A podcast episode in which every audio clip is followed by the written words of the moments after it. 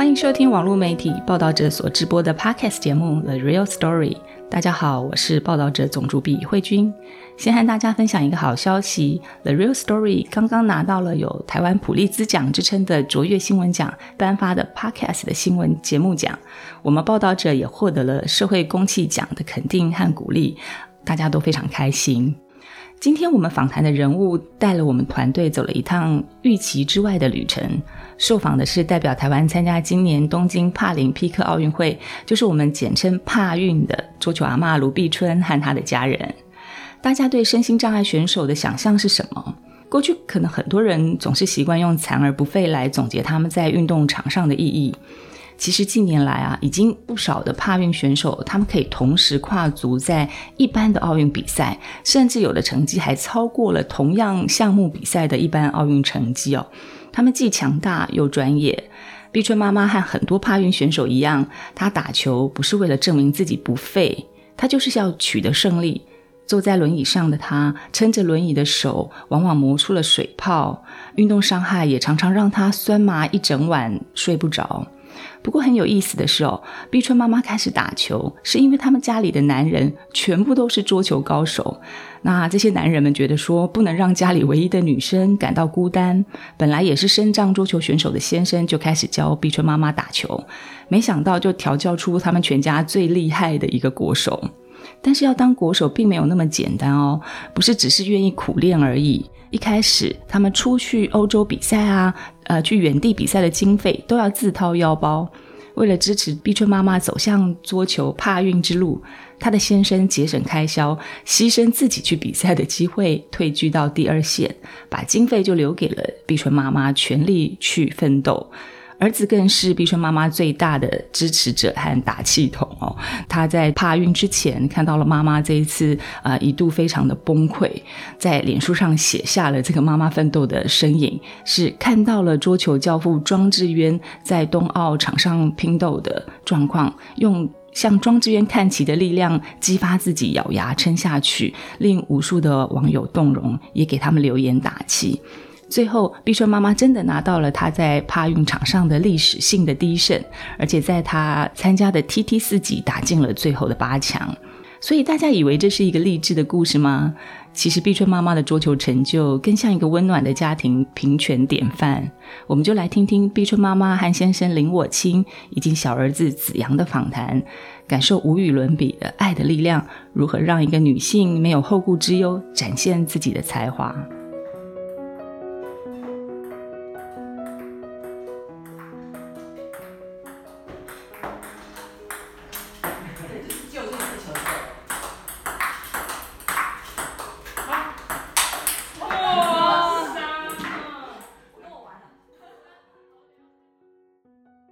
大家好，我是卢碧春。大家好，我是林我清。大家好，我是碧春妈妈呃的儿子子阳。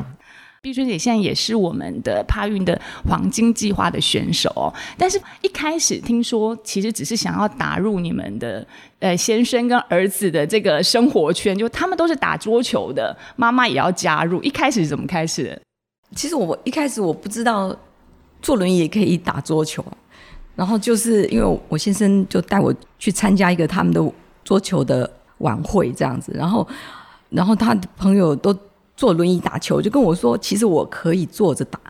我想说，哎，那这样我也应该可以打。刚好我们社区楼下就是有桌球室，就想尝试看看，然后就跟我先生、跟我儿子，然后还有我们的社区的一些朋友，就这样慢慢一颗一颗这样子练起来的，这样子。林大哥，那你有看到，就是说当时他只是想要加入你们而已，就是可是后来却变成一个专业的选手。那你觉得他特别厉害的地方，或他特别的这个？其实我们比较幸运呐，我个人基本认为打桌球没有天分，没有天才，因为我们比较幸运，是我们大楼有桌球室，我们下班后都可以去练习。然后我现在开的店里也有一个桌球教室。下班后都可以练习，然后碧春也是不断的受挫失败，我们一直在改变他的战术，然后持拍的各种配备，最后终于才找到比较完美的配置方式。啊，加上碧春很认真，他之前很多运动伤害，之前有得过那个网球肘大臂举不起来，还有前一阵子髋关节啊也是蛮疼痛的，都好几年的伤痛。可是这伤痛期间，他还是有继续练习，很辛苦的。子阳要不要分享一下你看到的妈妈是怎么样苦练的这个过程？你们印象最深刻的地方？印象最深刻的其实就是妈妈她自己发现自己问题很快，就是她知道哦，这里这颗球可能打不太好，然后她可能就会要求我再跟她多训练同一种球多次，可能一打就是好三十颗这样五十颗，所以他最主要是他知道自己为什么打不好，然后他会想要去克服，然后自己去想很多的方法。哇，所以必须，你什么时候意识到说，哎，真的可以成为一个专业的选手？因为一开始只是打，就是兴趣的嘛。可是后来是什么样的情况，让你想要在这条路上真的持续的往前走？就是舍不得放弃啊！一次一次去打以后，累积到了一些分数，那个分数足够拿去打大比赛的时候，你就更舍不得放弃了。他在。当国手之前呢，我带着他跟我的小孩子到处去打各地的积分赛。因为早期的时候，我常常出去比赛嘛，把我太太留在家里，我心里也很过意不去。所以我想就带着他跟我一起去比赛。啊，当然比赛之前要训练很久。结果他自己很上进，很学习，他成绩是慢慢累积进步的。有一些比他级数高的选手，现在都打不赢他了。早期的时候，妈妈是有设定目标的，比方说他在他的这个级数啊，他有很多的选手，他他说他这次呢一定要打赢这一位选手就好，或者然后这一位选手打赢了，然后下一次比赛呢再打赢这个学级数再更厉害的选手，然后后来一直到打打打，然后最后发现比他再方便一点的选手，哎，都打得赢了，他好像很有信心了。就一直一直往前进步，这样。不过练球这件事情，如果不是有很大的兴趣跟追求，其实要持续不容易。因为休闲活动跟一个专业选手的训练量差距是非常大的。对对。碧春姐，要不要跟我们分享一下？其实你一般在备战时候，时间的安排跟呃程序大概会是怎么样？对，真的需要练很很久的时间。譬如说我一天有可能就是。打到三四个小时的球，就是在体力方面，可能就全部都就是放在这个打桌球这件事情上面，然后可能回家再做一点家事什么的，几乎就是没电了这样子。然后我觉得运动是很好，但是真的如果要当叫国手的话，这条路是真的是蛮艰难的，要花很多很多很长的时间和和精神在里面，所以我会尽量的。让自己除了打桌球以后，就要放松了，就不要想其他的事情了。这样子，碧春姐可以讲一下，其实是这十年才开始坐轮椅，之前还是用拄拐杖，而且那时候好像林大哥是你们是在做生意的，所以其实你的手部的运动量在早年是消耗很大的。对啊，那个时候我们因为要出国补货，然后香港、大陆这样跑。然后又要就是沿路这样找货，所以我要一天大概要走六七个小时。那时候大概走路都会走到哭这样子，就是拿拐杖那时候手会非常非常的酸，就是造成我现在就是已经有一点不敢走路了，几乎就是不拿拐杖放弃走路这个事情了，就是要让我的手能够保持健康，然后可以打球这样子。补充一下，就是林大哥早年是在做玉的雕刻工作，所以他们其实夫妻两个就是要一起奔走很多的地方做生意啦。那现在近十年做轮椅，其实推轮椅这个用手部的力量也很多哈。就是碧春姐刚刚有给我们看她的手推轮椅推到都起水泡了。是啊，因为可能就是因为打球抓轮椅有时候不自觉就抓太紧了，所以常常会有很多水泡，然后。节俭啊，然后就有的时候没保养好，剪破掉就流血这样子。不过都还好了，都还可以承受啊。只要我的手就是还保持可以打球、健康打球，我就就很满足了。对啊，林大哥有说你自己看到的，有时候碧萱姐手会麻到半夜醒过来，应该很心疼吧？是啊，就是运动伤害第一怕痛，可是哦，最麻烦是麻，麻就是神经受损。对我我我补充一下，就是因为我们拿拐杖，然后有一些朋友他们已经就是晚睡到症候群，然后就去开刀了，就是因为拿拐杖就是有压迫到，所以我现在就是尽量保护我的手，就是轮椅不要推的太多，然后不要拿拐杖，所以我现在希望我的手麻的感觉就是不要越来越严重，不然可能又要就是像面对像他们这样要开刀啊，要什么那个就很麻烦了。坐在轮椅上打桌球不是像大家想的这么容易。听说你第一次练习的时候，你必须要用一个枕头来垫在轮椅上打桌球，它的专业跟技巧其实是我们一般人不能理解的。嗯，对，因为必须要坐的比平常的轮椅要比较高，才有办法去救到一些小球。所以那时候刚开始打的时候还没有专业的轮椅，然后我就用家用轮椅，然后带着两个枕头下去垫。轮椅桌球就是不一样，就是不是靠蛮力的，比较靠一些技巧、反应跟灵活度都很重要，这样子。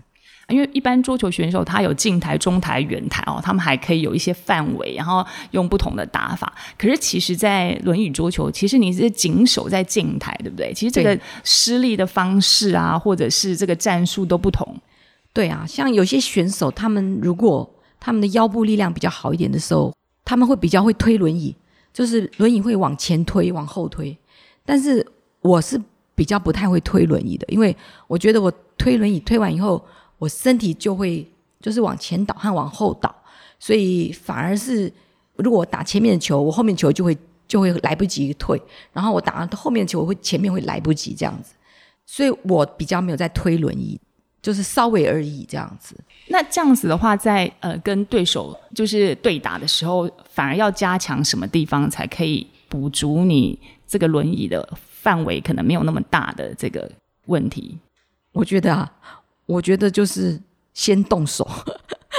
就算是我要叼他小球，就是要先动手，或者是我要先打他的角度的时候，或者我要先施行我的战术的时候，就是要先动手。那你这个速度训练，平常什么林大哥或子阳是怎么训练妈妈这个速度？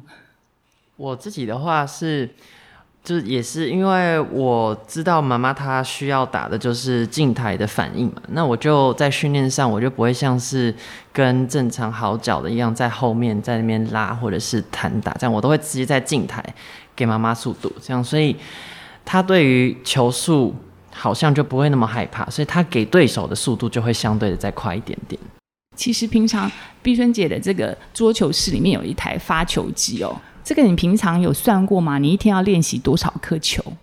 嗯，练起来的话都是呃手练到酸以后才会停止。那是多久之后？大概一个小时、两个小时吧。五篮球。对对对，大概一篮打完，我们就会集中以后就会先发球，就是发完球然后再打一篮，发完球以后再打一篮，所以就不会再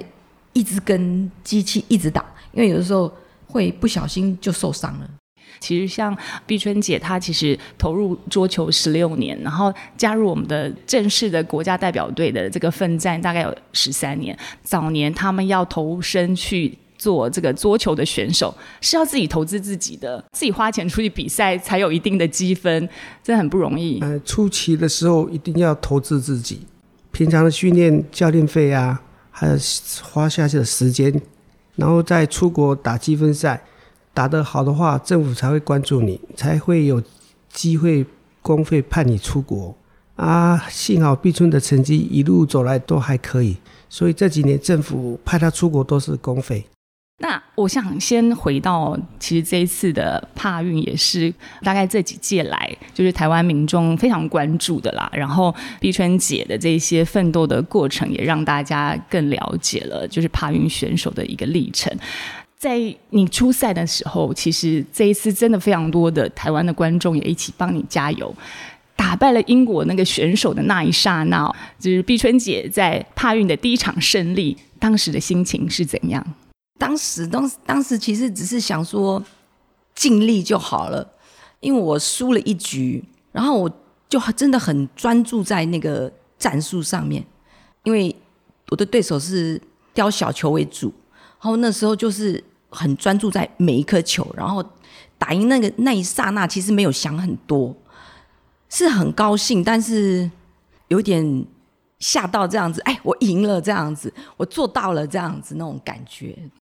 这次的奥运进入到八强，在跟你之前出发的时候预期，你有觉得是达到你的预期吗？还是出乎你的意料？呃，应该说是有达到我的预期吧。但是那个时候是还没有抽到小组的时候，我是不敢先预期了，因为我上面很多选手都是很强的，然后我也很担心我那个小组的球路是我不熟悉的，因为我的球路也不算很宽。我可能能够打赢的几个，都大概心里有一点底这样子。后来小组出来的时候，我看到名单以后，我就想说要怎么去打赢这位选手这样子。这些选手是之前都有交手过的经验，呃，对，有交手过，对。帕运这个缘起最早的时候，其实是二次大战的这些肢体残障的军人，然后当时他们当然就是障碍的程度比较单纯，就是说你可能呃医治啊，或者是这样子从附件开始展开的运动。可现在越来越发展，其实是越专业了，然后参与的身心障碍者是越来越多。那其实不同的障碍别其实分得很细，对不对？就是林大哥可以给我们基本介绍一下帕运的这个比赛的规则。目前是分。一到十一级，一到五级是轮椅组选手，六到十级是身障选手，就是智障含手部跟脚部的智障，然后十一级是智力损伤的朋友。目前是一到十一级，是因为其实林大哥自己本身也是选手啦，就是他是站立组的选手这样子。我是属于七级的。国内的七级选手大部分是小儿麻痹患者。碧春姐现在是第四级的选手，其实她的级数的数字越小，其实是不方便的程度是越大，对不对？对，最不方便是一级的选手。嗯，大家都不知道说这一场胜利就是碧春姐要有多少的准备跟努力哦。我觉得儿子子阳应该是最理解妈妈这一路的辛苦，所以后来在脸书上发了一篇文章，回响非常大哦。你当时看到妈妈是在最后一刹那才拿到这个代表权的资格，可以有这个门票进入帕运，跟我们分享一下你看到的这个妈妈的努力。呃，其实之所以会。动念想要写这篇文章的原因，是因为妈妈在二零一六年的时候，其实已经参加过一次里约奥运。然后当时我想说，嗯，当时在奥运的时候也蛮多人关注的，哎，可是为什么就是帕运好像都没有什么回响这样子？然后四年这样子过去之后，其实妈妈她还是一直在打球嘛。然后我们就是家庭也是一直这样打。然后今年初的时候，突然就是因为也是疫情的关系，当时。也是很久没有出国比赛了，然后其实妈妈好像有点开始就是怕怕，然后出国打比赛感觉已经有点忘记了，然后甚至是对国际比赛可能有一点点担忧。然后在今年的一开始就是被邀请到，算是邀请吗？就是教练告诉你说你要来参加那个就是奥运的争夺呃斯洛维尼亚那个比赛，然后他就是有点动念，就是不知道要不要打。然后我想说，嗯，你平常都打那么久了，然后怎么突然这一次遇到这个比赛，然后就有一点。却步这样子，然后后来就是妈妈就是当时也是算是硬着头皮，就是去接受这个挑战的。后来才发现，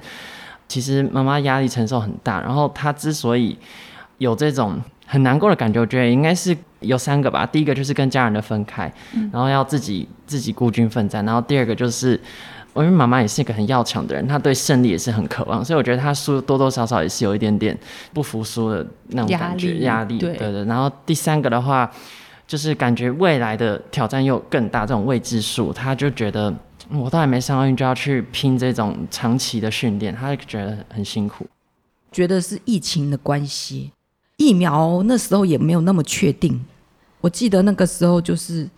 北部突然爆发以后就。就是总会已经帮我们预计了的疫苗，后来打不到，然后我先生就带着我，因为总会跟我说高雄那边还可以，可能可以打到，然后我先生就带着我去高雄打疫苗这样子，因为那个时候是五五月份的时候去斯洛维尼亚，其实我知道我先生跟我儿子，我知道其实他们是很舍不得我的，因为如果都没有打疫苗的话，他们也会很担心。啊，那时候所以因为这样子，所以我也就会有那种退却的感觉，这样子。碧春姐在跟我们聊的时候，她其实有分享说，呃，子阳在脸书上有分享说，一度因为在准备上压力太大，不晓得要不要继续坚持的时候，是因为看到我们桌球教父庄智渊的精神鼓励他，他就觉得说他也要就是朝他的目标迈向前进。这样，除此之外，好像你有两个，其实你自己觉得在帕运上的偶像哦，对，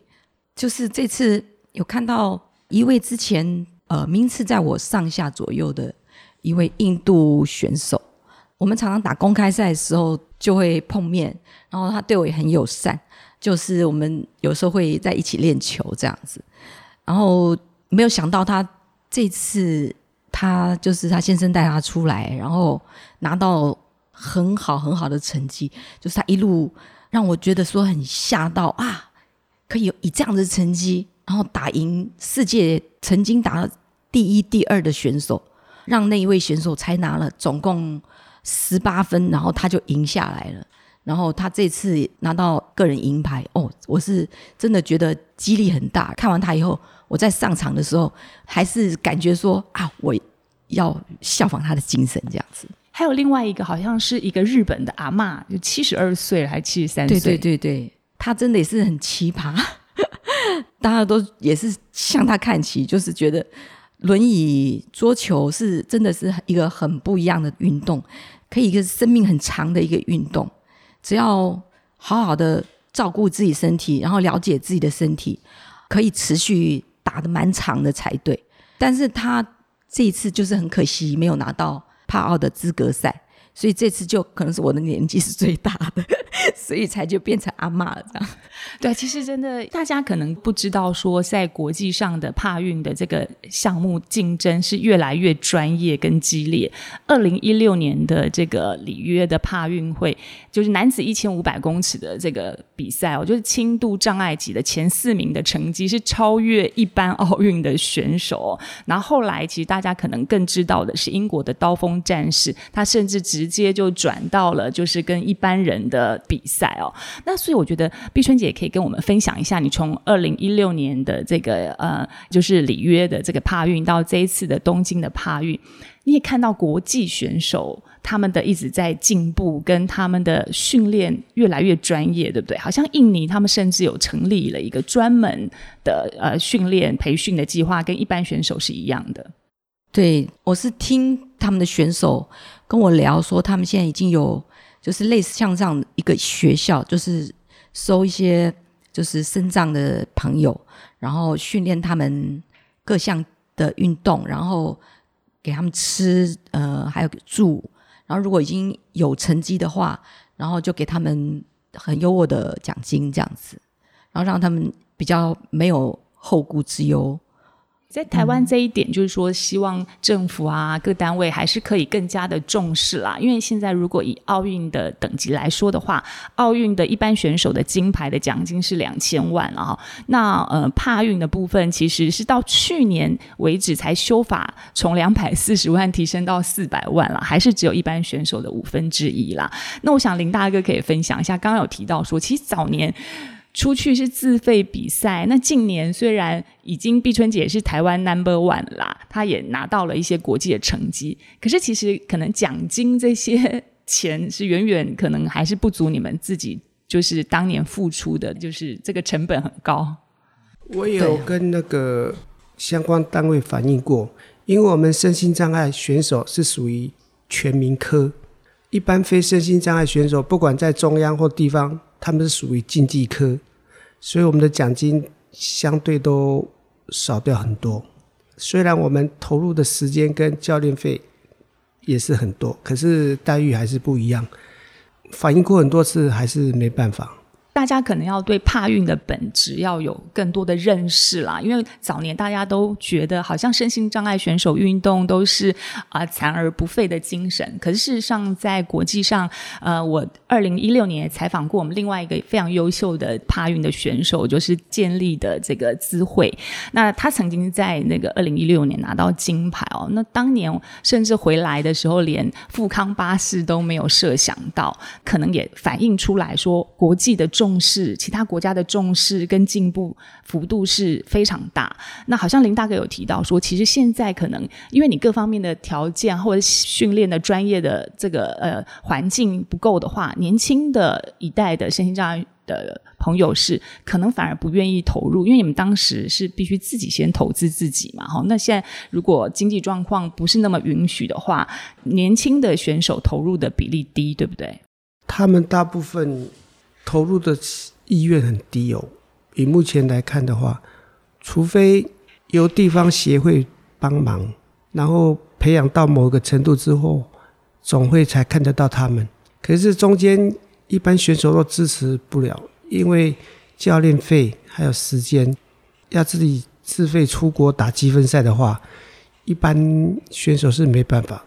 所以现在很感动的是说，碧春姐跟林大哥他们自己的彩券行里面还规划了一个就是桌球的空间，就是希望能够让啊身心障碍的朋友，因为他们要找一个地方练球都是非常困难的，对不对？当时是怎么会想到说自己也可以来做一个推促的点，是未来希望可以也可以培育更多的好的人投入？我当时找彩券行的营业地点的时候，就一直想说希望。有一半的空间是可以打桌球，当桌球教室，然后幸运找到这个地方，然后营业额、业绩都可以达到公司的标准。我们平常下班后八点半都练习，跟碧春练到十点左右，到十点半几乎都不中断了。其实这里算是秘密基地了，所以我跟我先生是轮流固定，球友来的话，就是我们就轮流打球。那有两位球友，就是我特别感动的，就是有一位球友是已经大概来我们店里持续风雨无阻，大概有六七年了吧。他大概也比我大了十岁左右，所以他的精神也让我非常感动。然后还有一位球友是三级的男生选手，他住内湖，他来的时候是都是骑那个车头，那小车头。然后他就必须要转车，所以他来我到我这边大概都要一个半小时，然后回去也要一个半小时，因为他光在车程的这个路上就就真的是很长的时间，所以他来这边，我跟我先生都会就是几乎陪他打到下午，然后才让他回家。我们有成立一个新北市身心障碍桌球协会，今年已经第五年，也有很多未来之星持续在栽培他们。希望这个基地可以再继续成为台湾的帕运选手的摇篮。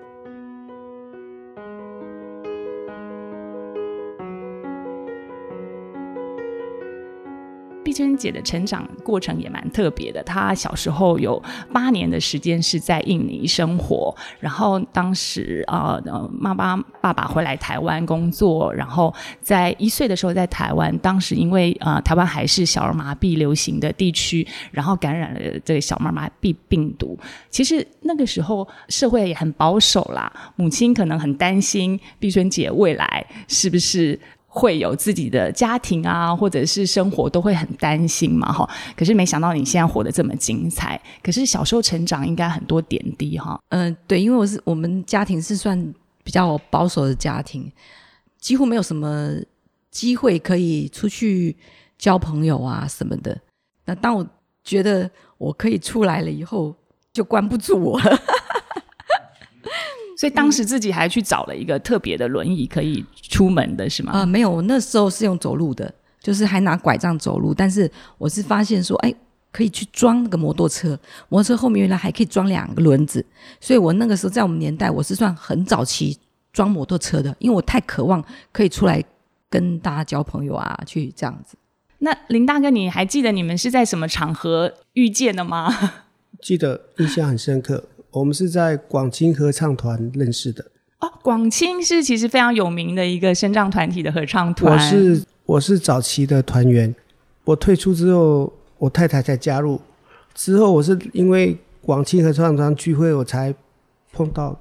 我老婆。天雷勾动地火嘛，就是差不多是这样，可能再乘十倍吧。我们刚刚就问林大哥说，跟碧春姐的感情怎么样？他说：哇，他眼中的碧春姐的优点太多了，没有没有不好的地方。就是他蛮会教育小孩的，所以我们两个小孩都蛮优秀的，应该功劳很大。没有，你刚刚还有讲更肉麻的，说他什么样样好，手艺好，歌声好，只有打球的输球的时候会赖皮。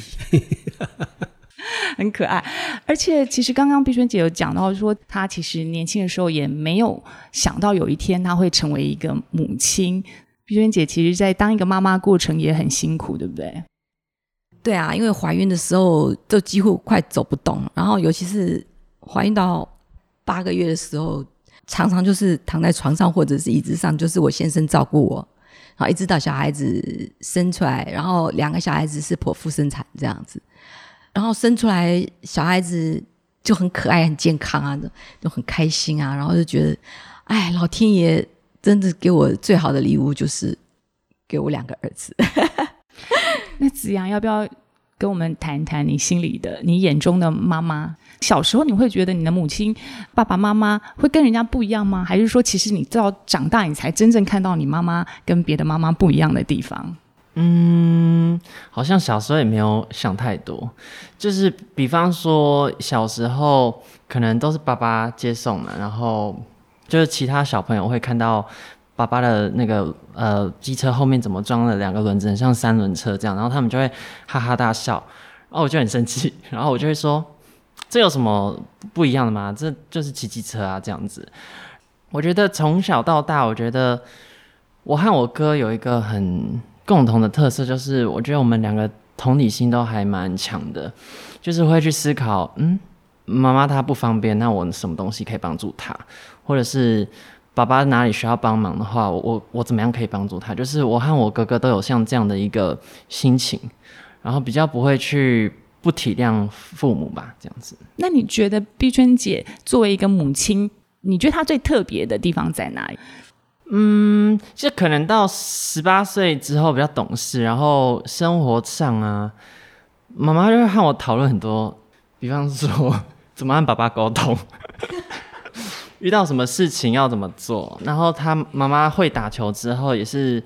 讨论到很多的他想要打赢的对手该怎么样打赢，就是开始会有很多很多的话题。妈妈是也是还蛮。听取我的意见的，然后我就会和他聊比较深，这样子。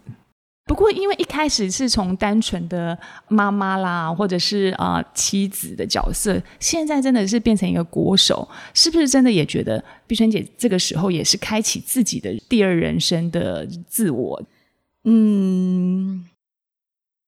其实外表看起来是这样啊，呃，但是我的内心其实是还蛮家庭的。我还是就是还蛮喜欢照顾家里，然后跟我先生腻在一起啊，然后跟我的孙子玩啊。其实我还蛮喜欢这些事的。哎，我想要最后就是请林大哥跟子阳，就是要不要跟碧春姐做一些表白？作为她是一个母亲、一个太太跟一个选手，你们有什么话想要跟碧春姐说？哎，这一路走来，碧春真的很辛苦，她。要顾到总会给他们的目标成绩，又要忍耐他的伤痛，继续练球，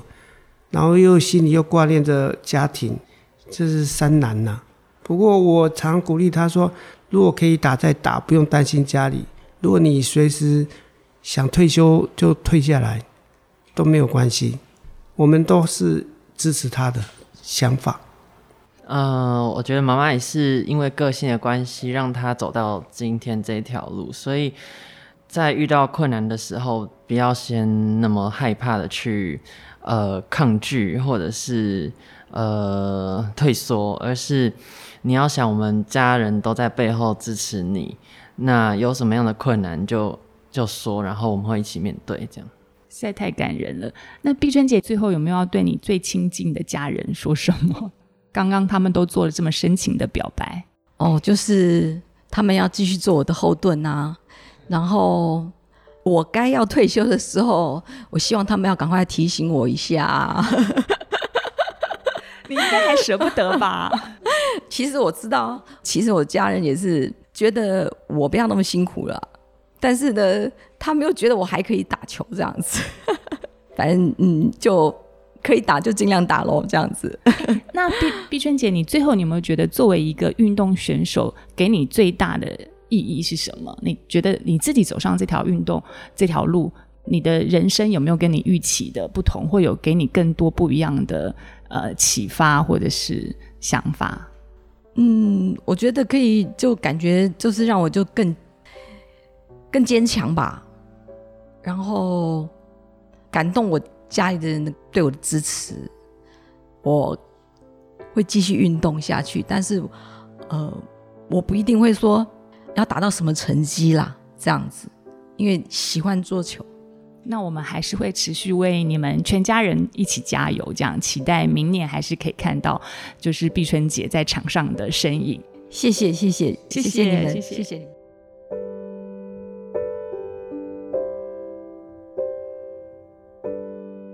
碧春妈妈的生命历程以及和家人的温馨对话，你的感受是什么呢？我和制作人婉珍、摄影师小倩走进了碧春妈妈和我亲大哥开设的彩娟行，开始就被这个家庭浓郁的爱深深融化了。